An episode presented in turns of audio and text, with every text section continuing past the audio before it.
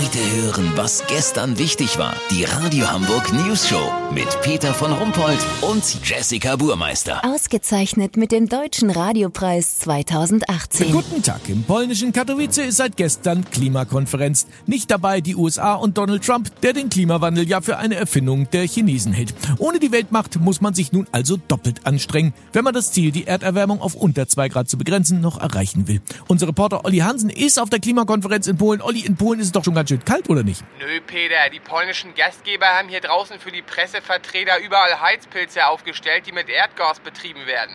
Außerdem hat jeder so einen Kohletaschenofen bekommen. Also hier ist es dank fossiler Energieträger schön muckelig warm. Aber Olli, ist das nicht als Zeichen auf einer Klimakonferenz doch kontraproduktiv, wenn man ausgerechnet die größten Klimakiller bei so einer Veranstaltung nutzt? Peter, Polen gewinnt 80 Prozent seiner Energie aus Kohle und ist stolz auf seine Zechen und die Kraftwerke. Die wurden übrigens alle nachgerüstet. Was wurde denn nachgerüstet? Auf den Toiletten gibt es jetzt Recycling-Klopapier und man will die Rußablagerung auf den Fensterbänken in der Stadt auf 8 cm täglich begrenzen.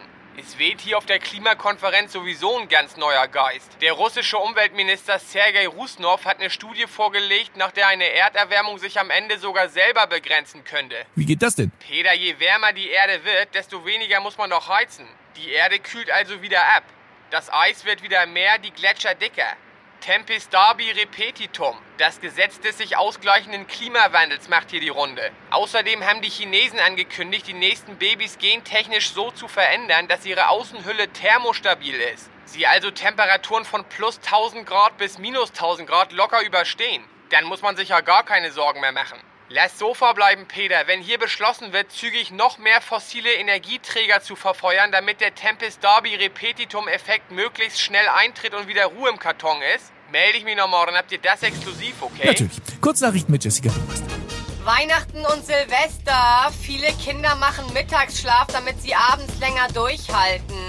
Eltern können ihre Blagen dazu jetzt ins Vorschlafenregister eintragen lassen. USA. Starbucks will künftig verhindern, dass Gäste mit dem WLAN in ihren Filialen Pornos gucken. Ja, dann gibt's da auch kein Kaffee Latte mehr, oder was?